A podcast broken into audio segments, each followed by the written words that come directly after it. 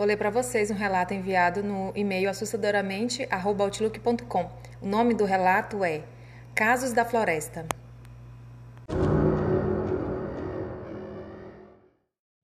Esse relato foi enviado pela Sofia. Já fazem dois anos que trabalho somente online, o que me possibilita viajar bastante. Já conheci quase o Brasil todo e algumas partes da América Latina.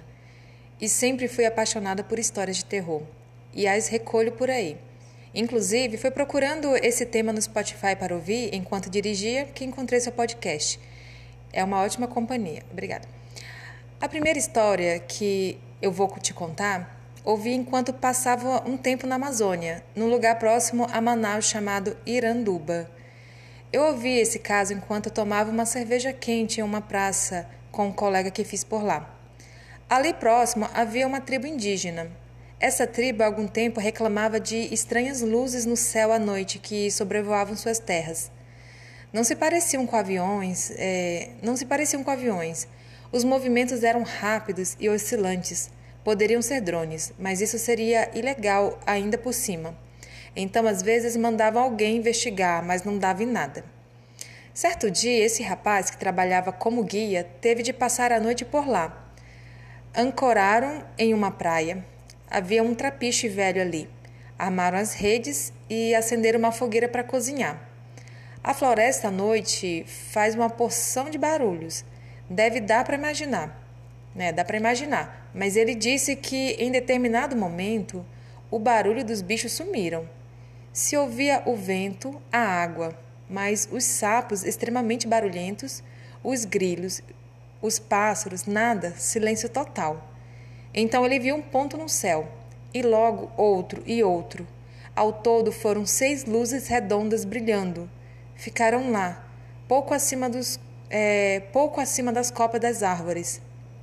Então um raio, que saiu de um céu completamente sem nuvens, riscou o céu próximo às luzes. Ele outras pessoas, é, ele e as outras três pessoas que estavam com ele caíram no chão totalmente atordoados. A noite escura, no meio da floresta, nada podia ser visto. As luzes haviam sumido. Não dava para seguir viagem à noite, mas apagaram a fogueira, recolheram as redes e ficaram próximos ao barco.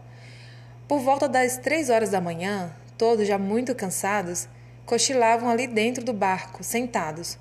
Foi quando ouviram um barulho alto na água. Apontaram a lanterna e viram um redemoinho, provavelmente um peixe grande caçando. A marola balançou o barco. Parte do facho de luz da lanterna iluminava a proa, que tinha um parapeito.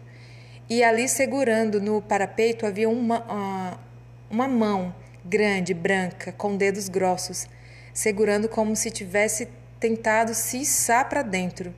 Gritaram, deixaram a lanterna cair, e quando iluminaram de novo, já uh, de novo não estava mais lá. Ligaram o barco e saíram de qualquer jeito, correndo, correndo risco de ficarem presos em troncos.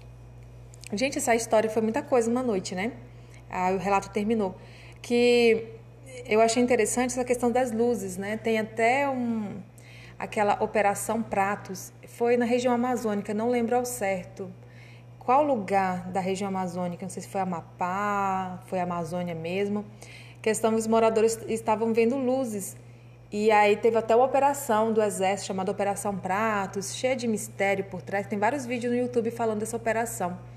Inclusive um colega meu, ele conheceu o morador, ele, um colega meu trabalhava no, no Amapá, e lá no fim do mundo diz que achou um morador falando que ele tinha uma cicatriz no peito, né? Aí ele falou que fugiu dessa cidade, que ele morava aí de barco, e como que ele chegou nesse fim de mundo lá, ele contou que foi por causa das luzes. Ele falou que era tipo uma, uma raia, que jogava um laser, uma luz nas pessoas, né? Bem interessante já, já podia parar por aí, né? Já estava bem assustador com as luzes. Agora ter essa mão ainda por cima. Então é isso, gente.